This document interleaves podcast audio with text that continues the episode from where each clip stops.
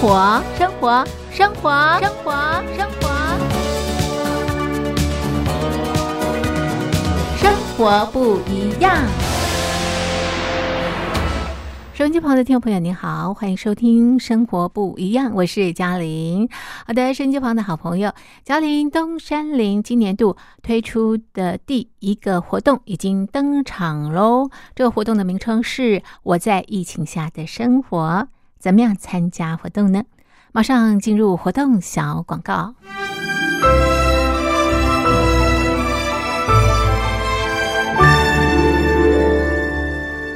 我在疫情下的生活。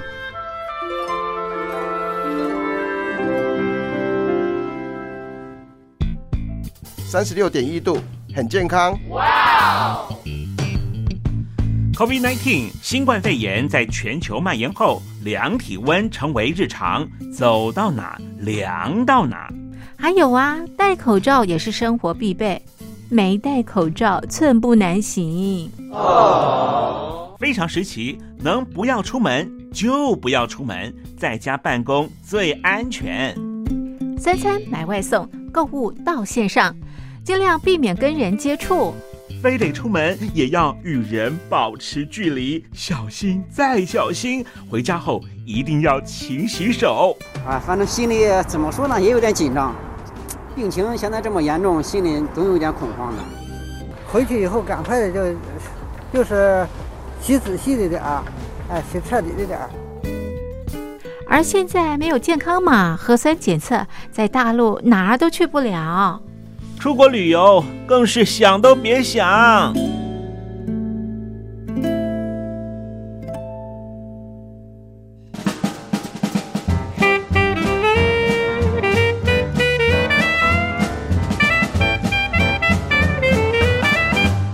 COVID-19 新冠肺炎发展至今，你我的社交方式、饮食习惯、娱乐形态、工作模式都产生变化。你的生活因为 COVID-19 新冠肺炎又有什么样的改变呢？马上写下来参加征文活动。我在疫情下的生活，就有机会得到短波收音机哦。活动从三月一日进行到五月三十一日。来信请寄台北邮政一七零零号信箱。台北邮政幺七零零号信箱，嘉陵东山零收。电子邮件请寄 lily 三二九 at ms 四五点 hi net 点 net，l i l i 三二九 at ms 四五点 hi net 点 net。我们期待您的来信。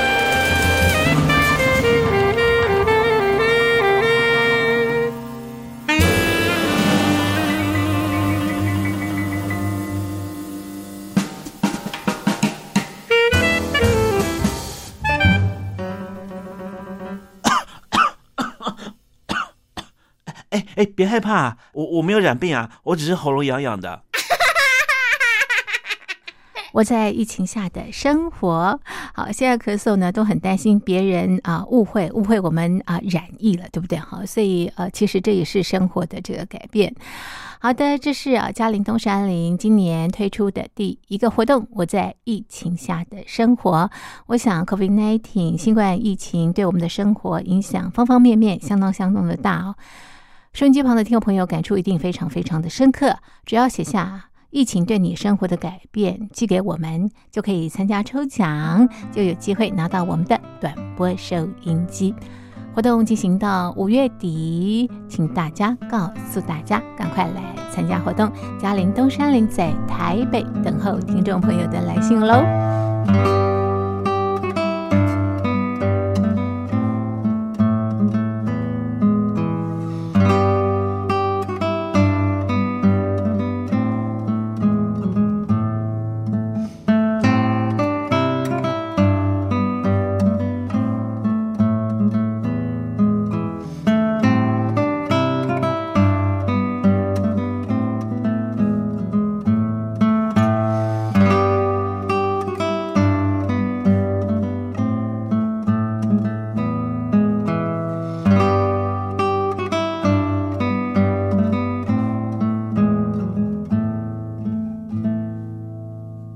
好的，收音机旁的听众朋友，您现在收听的节目是《生活不一样》，我是嘉玲。今天是中华民国一百一十年，西元二零二一年三月十五号，星期一。今天在《生活不一样》节目当中，我们进行的单元是新书阅览室，我们要和所有的好朋友一块来阅读台湾的好书。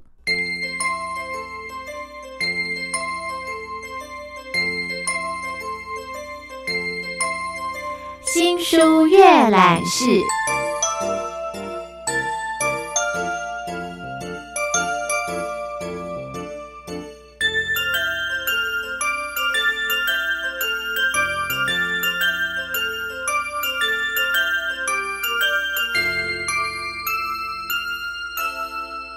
好的，收音机旁的听众朋友，欢迎收听新书阅览室单元。今天在单元当中，我们和所有的好朋友一块阅读的这本书是方舟文化出版公司出版的书籍。这本书的书名是《请把焦虑当爱人》。今天在节目当中呢，我们访问方舟文化出版公司的主编李志煌，我们要请志煌来和我们介绍这本书。志煌，你好，嘉玲好，各位听众朋友，大家好，我是李志煌，非常好听的声音哈。透过你来介绍这本书呢，我想是一种这个享受。这本书很有意思哎，请把焦虑当爱人，怎么能够把焦虑当爱人呢？嗯，焦虑它其实应该是一个。大家现代人都会有的一个镜头，你会觉得说，哦，我摆脱不了他，嗯，我也不喜欢他，是。可是就像我刚刚讲的，我们摆脱不了他，对，那就好好跟他相处吧。可能有一点，有一点阿 Q，但是这是唯一的办法了。是是是，因为它是一个很复杂的心理状况，你越是不要去想，越是会觉得摆脱不了。既然摆脱不了，那就跟。哎，我们交往很久的对象一样，跟他相处好就好了。这是作者司小妞的一个定义。他说，其实焦虑很像爱人，嗯，你们每一天就是朝夕相处，就像是那种结婚多年的老夫老妻，你已经习惯了他，他所有的小缺点、小毛病你都知道，但是你不可能因为这种小小的东西、小小的问题就离开他，你离不开他。当然说结婚也 O，哎，离婚也可以 OK，可是离婚就是 还会再找下一个对象，对，所以你不可能摆脱他，是是，所以你摆脱不了，那就是好好跟他相处吧。你要找到这些，例如说你知道另一半他就是不喜欢把袜子放到应该放的地方，是，他就是洗吃完饭不喜欢洗碗，对。那你一定有办法对付他，你不会因为这种小问题就要跟他离婚。所以他是告诉我们要用这样的心情去跟焦虑好好的相处，找到你可以对付他的方法，那就好了。OK，所以这个焦虑人人都有，但是呢，你不要抗拒它，你要把它当爱人，跟他和平共处，你就会觉得这个焦虑不是你的问题了，对不对？哈，没错。不过呢，谈到这个焦虑啊，我不晓得收音机旁的听众朋友，您知道您什么时候焦虑吗？有时候焦虑来时，你根本不知道，你只觉得很烦。对。就像我们刚刚开麦前跟嘉玲有稍微探讨一下，说你要把焦虑当爱人，好，这是一个很不错的想法。可是你要先意识到你在焦虑，嗯嗯，你要意识到有这个人的存在，对，你才有办法好好爱他。是，其实像刚刚嘉玲提到说，你会觉得烦躁的时候，对，你就要先告诉自己，哦，也许我现在在焦虑，嗯哼，那我应该怎么样来排遣这样子的问题？是，那这这本书里面有提到六个不同的面相，然后告诉你这六种不同的爱人出现在你身边的时候，啊，你要如何用你的方法去跟他和平共处？是，我觉得还蛮有趣的。有时候我我们。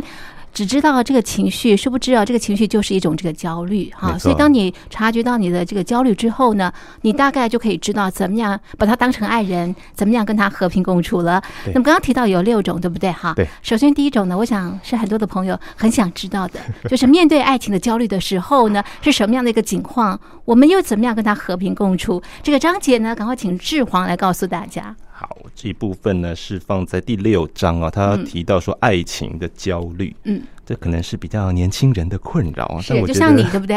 哎，我还好，我已经不算年轻人了，不算年轻人，但是曾经也有这样的一个状态吧。我想大家都很渴望爱情，向往爱情，也曾经为爱情焦虑，为爱情烦恼过，或者是为爱情受伤，对，会受伤之类的，都要讲讲悲从中来。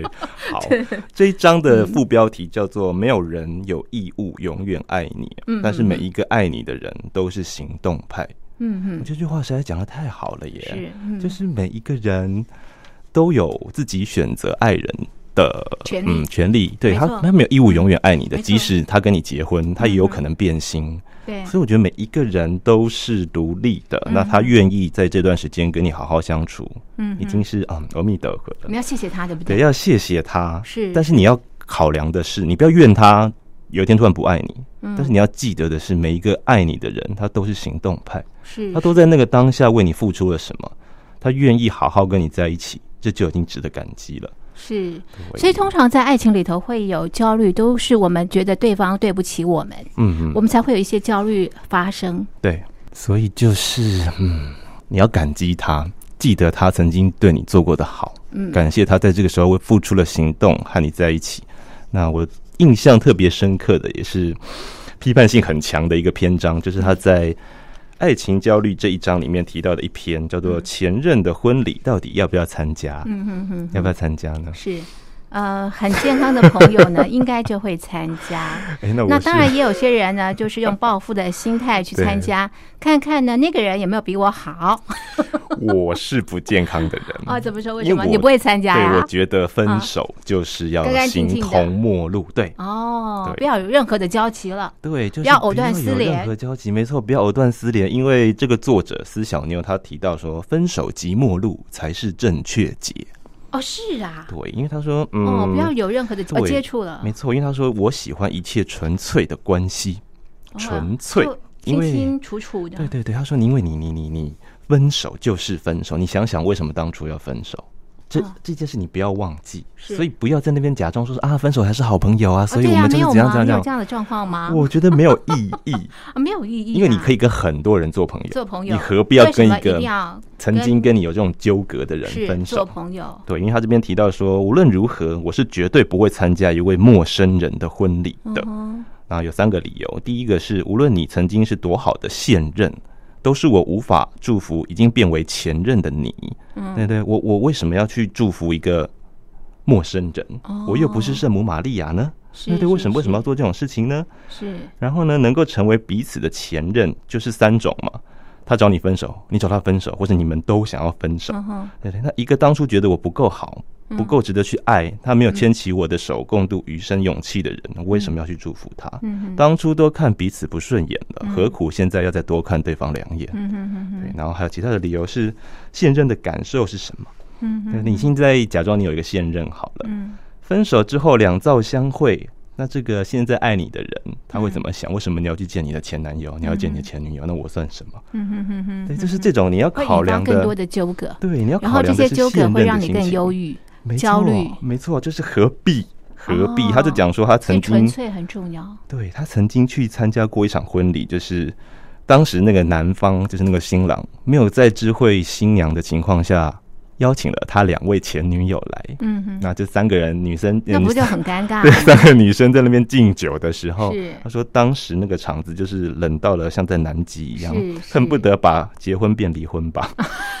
对啊，他这边最后的结论是是说一别两宽，各生欢喜，应该是对彼此最有分寸的祝福。嗯哼哼哼，你可以祝福他，但你不见得要出现在他的生活圈，更不用去他的婚礼。嗯哼哼哼，我是赞成他这样的做法的。所以分手就分手了，对不对？哈，各自生活，不要再有任何的交集。反而交集多了之后呢，可能纠葛更多，焦虑也更多。没错啊，所以在爱情的选择，特别是当你跟前任男友分手之后呢，就纯粹一些吧，没错，放各自自由，对不对好，所以志煌也非常的认同。我认同这是他面对看待前任的看法。哦，OK，好，所以如果说在爱情的这个部分能够做这样的这个选择的话，哦，那么在这个焦虑的这个呃部分呢，就会少一些些。没错啊，好，这是爱情，跟我想象的不太一样。OK，不过大家可以参考 参考了啊。其实，在这本书里头，呃，把这个焦虑啊、分为不同的这个面向。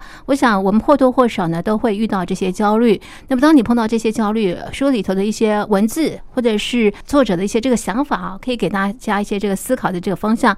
也许对这个焦虑会有不同的态度，生活也会大大的不同。那待会呢，我们要请志煌来给我们介绍存在的焦虑。我觉得、在我们的生活当中，每个人在这个部分的这个焦虑，其实比例还蛮高的。那到底什么叫存在的焦虑呢？作者又是怎么样面对这样的焦虑？我们待会再请志煌介绍给所有的听众朋友。我们先来欣赏一首好听的歌曲，歌曲之后再回到节目当中。哎呀，我因好啊，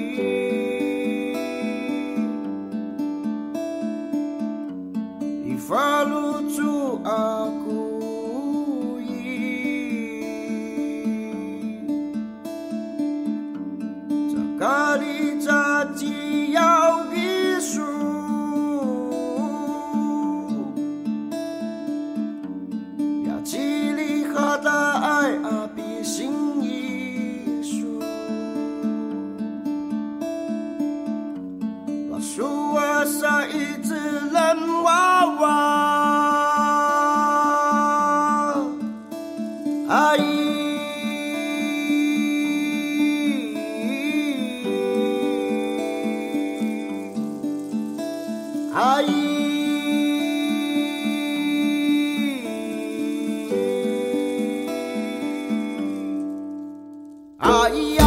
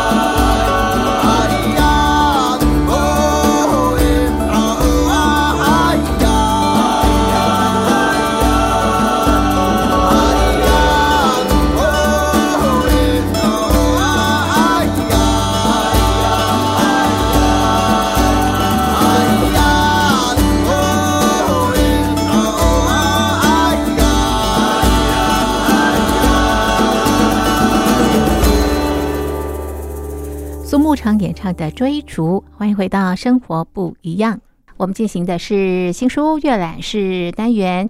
今天在单元当中，我们和所有的好朋友一块阅读的这本书是方舟文化出版公司出版的书籍。这本书的书名是《请把焦虑当爱人》，小标呢是“焦虑摆脱不了，但是总能让你变得更好”。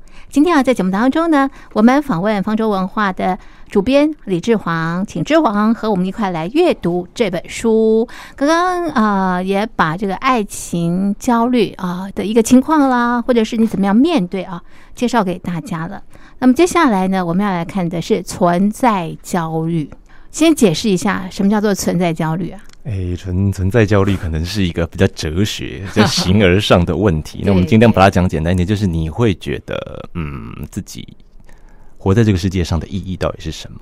或者我做这份工作，我干嘛做呀？没错，或者是为什么我要出生在这样的家庭里面呢？为什么我要继续嗯为这个人生打拼呢？因为这不是我自己选的，你会有很多的疑虑冒出来，很多的问号出来。对，你会觉得自己活在这世界上到底干嘛呢？生而为人，我很抱歉，这是太宰治讲的一个名言。他就是会觉得我的存在到底是是为了什么？是就是不为了什么？那这是会让你觉得很焦虑的感觉，这叫做存在对，叫存在焦虑。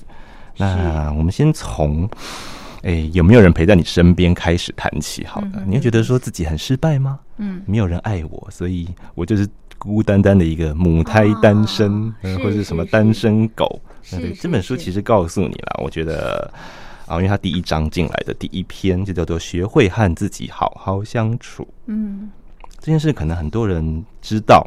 但是他做不到，很高，对他做不到，是是，对。那作者司小牛他提出了一个观点，就是也许，嗯，长大就是逐渐学会一个人玩的过程。嗯，没有人陪你了，没有人来找你了。嗯，因为大家可能各自有自己的生活，那你就是那个所谓天生的母胎单身，所以没有人陪你的时候，因为你那些好伙伴都跑出去跟他的另一半在一起了，他可能生了小孩。嗯，没有人跟你玩了，对，怎么办？嗯，好焦虑哦。对，他说，其实这就是一个 是学会一个人玩的过程，因为大家一定会离开你。嗯，那这不一定是实质上的说你没有人陪你的那种一个人。即使你身边有一个伴，即使你身边有很多人围绕着你，嗯，对，即使有爱人相伴，有好友相拥，你周围不缺人气，你也得学会一个人去独自承担一生中大部分的事情。嗯，对，就是。嗯，我就我觉得怎么讲，那是一个心理的状态，而不是说你眼睛上看得到旁边有没有人。嗯，有人陪着你，有时候有人陪你，你也觉得相当的孤单。对，就是什么？我记得有有一首歌，什么叫做“嗯，寂寞是一个人的狂欢”。嗯哼哼，那狂欢是一群人的孤单。嗯哼，对，就其实每一个人，嗯，都是独立的个体。再爱的人都是别人，所以你怎么可能不好好学着跟自己好好相处呢？嗯那你一个人可以做很多事情啊，例如说解决困难、忍受悲伤、欣赏美好、品尝快乐，或者什么都不要做，嗯，发呆，嗯，安静的、无聊都没有关系，对。就是你要学会和自己好好相处，他讲的是这个。然后你自己一个人，你一样非常的自在，对，你不会觉得非常的恐慌，怎么办？都没有人陪我。没错，他说适应孤独呢，就像适应一种残疾，嗯，因为它是你与生俱来的，每一个人都是一个人来一个人走，嗯，所以你一定要把这件课题学起来，嗯嗯嗯对，那接着他就谈到了说，你要如何维持高水准的独身生活呢？嗯嗯，他这边提到说，一个人的生活可以松散。但是你不能松垮，松散跟松垮是不一样的。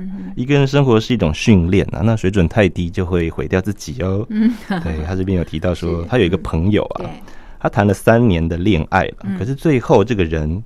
就跟他分手了，那大家会觉得说啊，是不是很可怜？他会不会开始沉沦了呢？其实没有，那他一个人煮饭，会用精致的樱花色的餐具装汤盛饭，让吃饭这件事情变得嗯，好像很赏心悦目。因为他其实平淡，对对，平淡无奇啊，每天吃饭。可是我看到那个餐具这么漂亮，我就觉得很开心。对对对，对，或者他一个人做家事做家事的时候，他会一边扫地，然后把所有的鞋子拿出来试穿，说：“哎，哪一？”哪一双鞋子跟扫把最配？啊 对，就是你可以一个人自得其乐到这种程度。是是是，对，或是一个人健身，他会在更衣室秀出自己的小蛮腰，然后呢发到社群软体，让大家哎来按个赞。你一个人可以，做很多事情，一个人可以过得活色生香。哎，真的耶。所以，即便是独身生活，这个生活的水准也依旧相当的高。没错，你不要嗯，怎么讲呢？可以松松垮垮的过日子，嗯。但是你这样松垮下去，没有一些目标，嗯没有一些切实的事情可以让你操作，人就会颓废。嗯哼哼哼。那这是他告诉我们。世华，那你自己如果说一个人过生活的时候，你会做什么事情让自己很开心？然后那个独身生活这个水准是很高的。我我是一个无聊的人，可能因为工作的关系，所以我即使下班了，我也在看书。啊，偶尔会追剧好啊。对对对，就是是做一些自己一个人可以做的事。的事情。对，然后我也是不太喜欢找别人出来的人，嗯，因为我觉得工作消耗太多能量了，因为可能编辑工作吧，所以常常在动脑。嗯，但有的时候我们又需要跟别人接触，对，你要交换，我觉得灵感是交换来的。对，所以你要跟很多人聊天、讲话，像今天跟嘉玲这样子的访问，我觉得也得到很多不同的想法。是这都是嗯，嗯我觉得是一个学习的过程。所以一个人的生活当然可以做很多事。对，你可以设计你自己一个人的生活。那么那样的一个生活的模式呢，是让你很享受的、很喜欢的。那么当你享受、喜欢的时候呢，你就不会就不会再觉得焦虑。对，所以他也提到为什么要脱单，对不对？对我一个人这样，哦这是一个相辅相成的。就这三这三篇都非常的顺是是啊。他说何必一定要脱单呢？既然你已经学会了好好和自己相处，然后把生活过得有高品质，嗯对，那就何必要脱单呢？嗯哼因为人生呢、其实有二分之一甚至三分之二的时间都是和另一个人一起度过的，嗯哼，对不对？不管是工作，或者是你可能回家跟爸爸妈妈一起相处，或者是你最后结婚了，对旁边永远都有另外一半在那边，就是是你根本没有一个人好好独处的时候，对，没没错，所以要好好珍惜当下的生活啊。嗯他说这个世界一定是疯了，才会把单身者看成弱势团体，什么单身狗、母胎单身，那都是不好的。是是是。然后呢，他在这一篇就告诉你说，你知道吗？当你脱单之后，你面临的是下面这些情况，什么样的情况？例如说你无自由，哦你失自由，他好像是一个老歌的歌，词。结婚为了这个先生，为了小孩，对不对？没错，他说虽然世界上没有绝对的自由，但请你相信我，因为思小妞自己结婚了。他说脱单是啊脱单之后是绝对的不自由。不自由，对你没有办法所牺牲。对你没有办法说我想吃泡面就好了，可是可是你老公想要吃大餐啊怎么办？那没办法，我要去帮他煮，或是帮他带他去哪里吃。没错，没错。对啊，或者是你要买东西，说啊我买一买自己开心就好。可是嗯哎呦，老公他那个衬衫好像应该要配一条新的领带了。对对，或者是啊，他那个裤子，我觉得应该再帮他换一条了。嗯就是你再也没有自己一个人自由的时候了。嗯嗯嗯，是，对，嗯或者是你要任性，嗯嗯没有，那是单身者的特权。嗯你说呢？哇，这公司很瞎，我不想干了。嗯以前就是辞呈辞呈一丢就可以走了，可是现在要想啊，忍一忍不行，老公赚的钱太少了，我要帮他一起 分担这个家计，或者是说哇，这部剧好精彩啊，周末的话我就把它追完吧。可是没办法，我明天要上班，那孩子明天要去钢琴课，我要早点起来带他去。嗯再也没有任何可以让你任性的机会了。是。对啊，所以，如果现在你没有结婚的话，要珍惜你脱单啊、这样的一个状态，然后呢，把生活过好。那么他也说，一个人好好过要从整理开始。为什么从整理开始呢？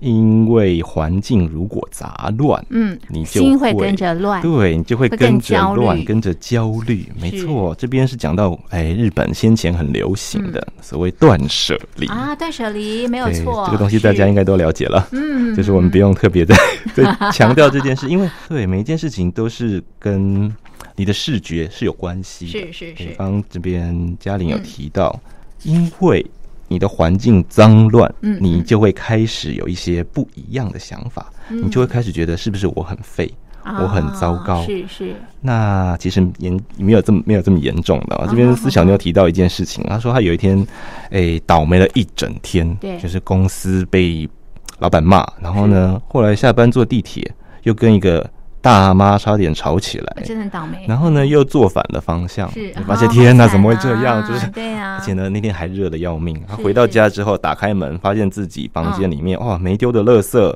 嗯工作桌都是灰尘，然后衣服乱堆，他累积了一整天的情绪就全部爆爆发，然后瞬间大哭。是是，对啊，他说整理房间不只是整理空间和环嗯。境，更重要的是要整理你自己内心的心情，没错没错。和，生活，让它变得更顺畅。嗯嗯嗯。好，那其实他就谈到了一些嗯可以整理的几个要点。嗯，第一是物品要少，是是不要多，嗯，对，就是大家说断舍离嘛，嗯。然后简单的生活，对对你可能衣服买了一百件，但你可能只穿了二十件，对。那可不可以再少呢？可不可以二十件我只要减少到八件？对，欲望少一点，对，对。少一点你就会觉得干净一点了。那第二呢是要把东西放在固定的位置，嗯嗯，比如说钥匙，对大家把钥匙放在哪里呢？是，嗯，随便乱放，我就是放在我记得。对我放在我租屋处一进来的哦一个柜子上，固定，我还买了一个小盘子，就是钥匙一丢，对，它在一个固定的位置。是是，越小越杂乱的东西，越应该要有自己专属的地方。这样子它就可以被你控制住，放在那个地方，就不会再觉得焦虑找不到了。对对对，好，然后第三呢是要定期的检查，嗯，例如说呢，你平时整理的再好的东西，你即使放久了，它还是会长灰尘。嗯嗯嗯，然后呢，它是不是不小心就越堆越多，就跟那个癌细胞一样，就蔓延出来对？所以你要适时的、定期的检查跟整理，那这些东西可以丢了。没错，所以呢，情绪就会平静下来，就会有更正常、更高高品质的生活。对，就不再焦虑了。没错好，这是我们存在的这个焦虑哦。那么我们待会要看选择的焦虑，其实哦，选择最难。然后呢，往往要选择的时候，这个焦虑也相当的多哈。我们待会呢再介绍这个部分。我们先来欣赏一首好听的歌曲，歌曲之后再回到节目当中。就在今夜，我要悄悄离去，曾说过，你对我感觉不再温柔。就在今夜，我要说一句话，也许你不小心，但是我愿意记得这句话。这句话就是我想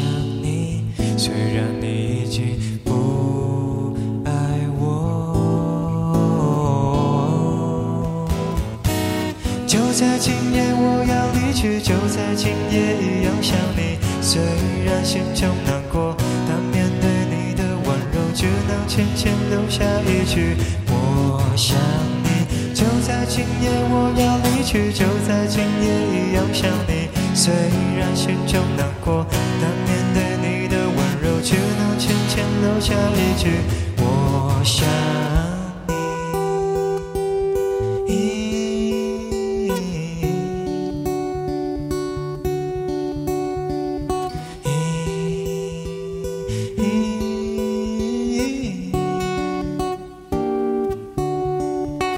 就在今夜，我要悄悄离去，因为你曾说过，你对我感觉不再温柔。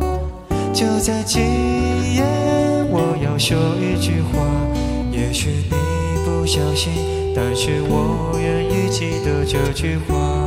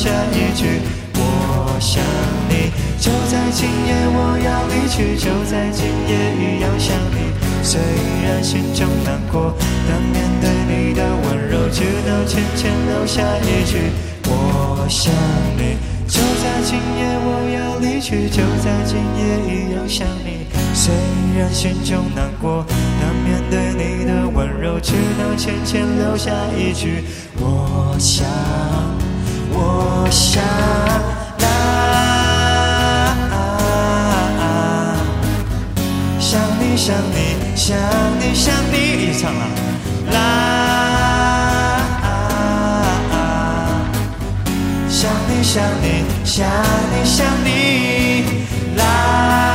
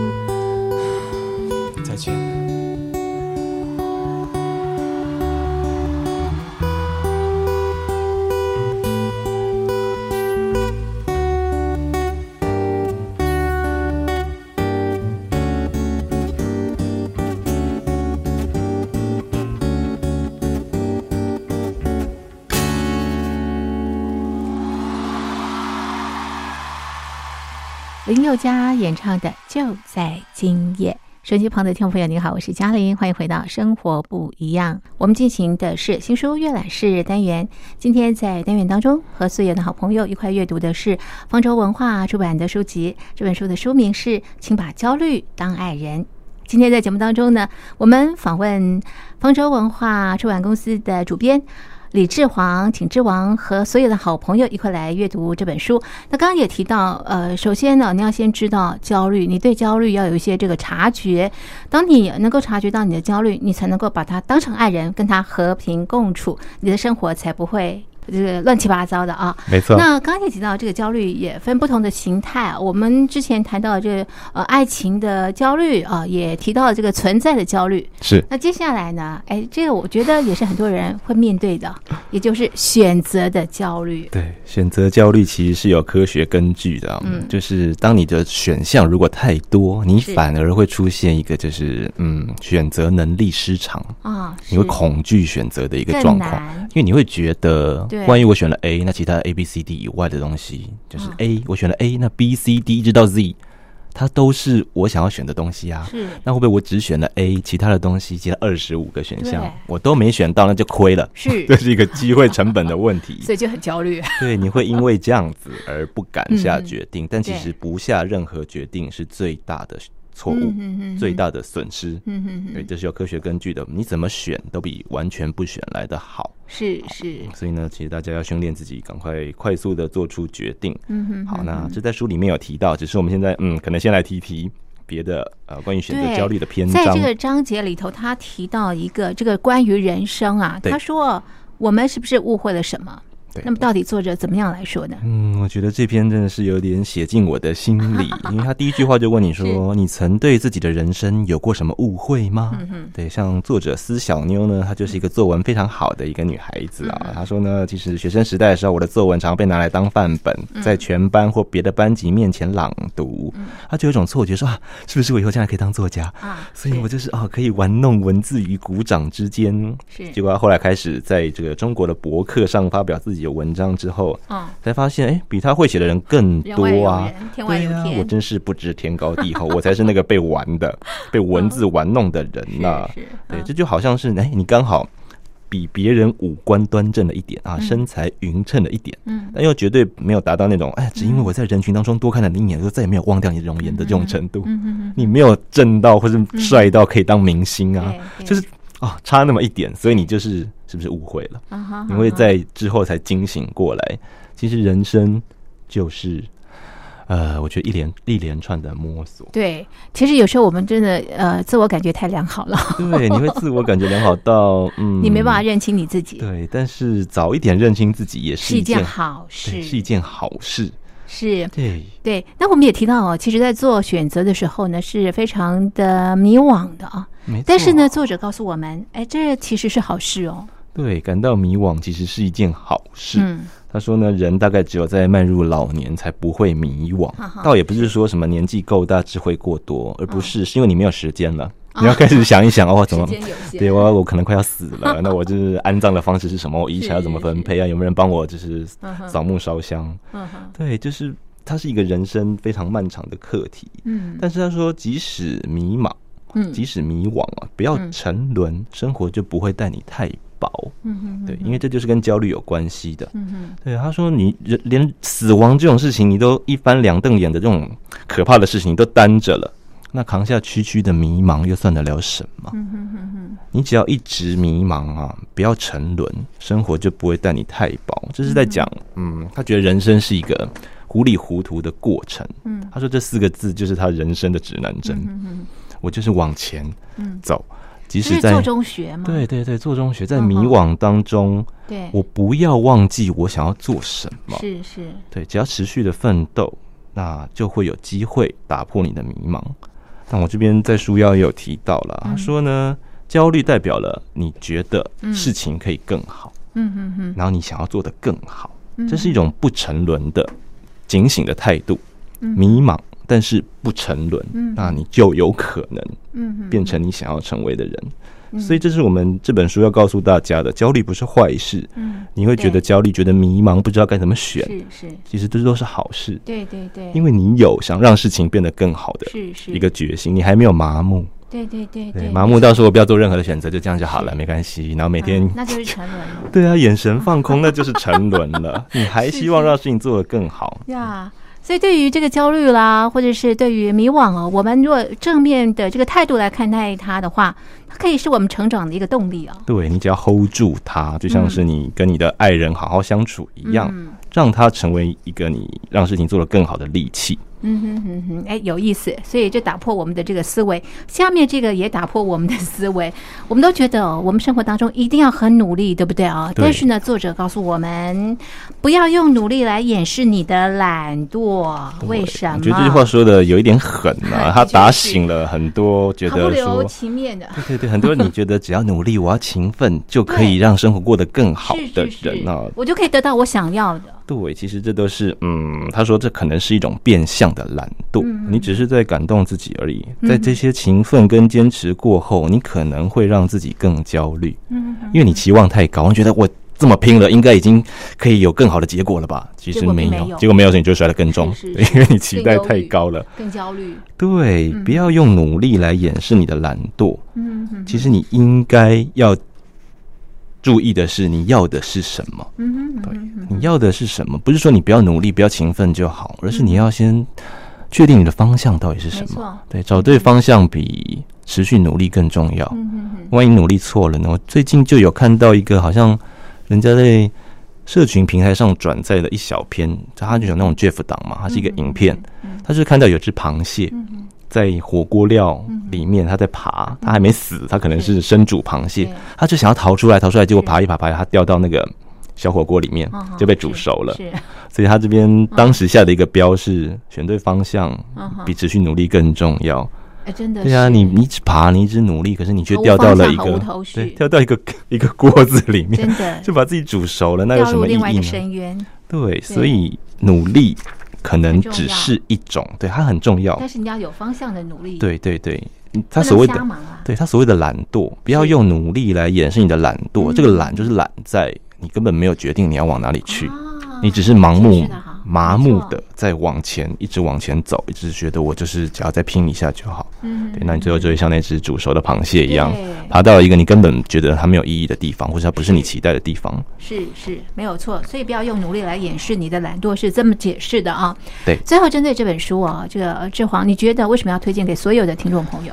你觉得可以带给大家什么？哎我觉得你哦编完之后，我们选了一个很大胆的 书名，叫做《请把焦虑当爱人》。对当然这也不是我想的，的，这是他原来在中国的原书里面他的自序的自序的名字，就叫做“请把焦虑当爱是人”。那当时我们已经。争论过很多次，嗯因为觉得这个提议也太大胆了吧？嗯大家都是看到焦虑唯恐不及，想要戒掉它，没想要改掉它，想要打击它。是，那我就反问他们：焦虑戒得掉吗？嗯哼，焦虑一定坏吗？其实这也是司小妞在她的自序里面提到的。嗯哼哼，对啊，因为其实你真的是摆脱不了，嗯但总能让你变得更好，所以就有这样子的一个主书名加副书名的组合，叫做“请把焦虑当爱人”。但焦虑摆脱不了，但总能让你变得更好。嗯哼，我是希望让大家正视这个问题，嗯哼，因为焦虑真的就是如影随形。对像慢性病一样，处处存在对，你也戒不掉它。嗯那你不如就用最大的限度来 hold 住它，嗯让它变成可以让你变得更好的利器。没错，这个善待焦虑就是善待自己。对，这句话也让我觉得非常的感动。他们是同一件事情啊，焦虑跟你是一体。对。嗯，好，把这本书呢推荐给所有的听众朋友。我们的节目就进行到这，非常谢谢听众朋友您的收听，也谢谢志煌的介绍，谢谢您，谢谢嘉玲，谢谢各位听众。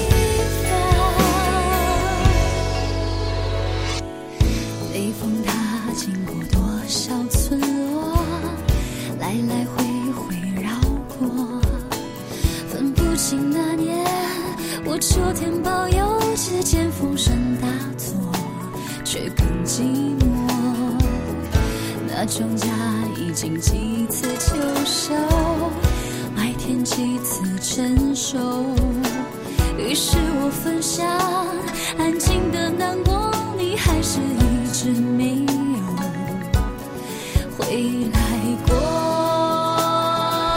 我说再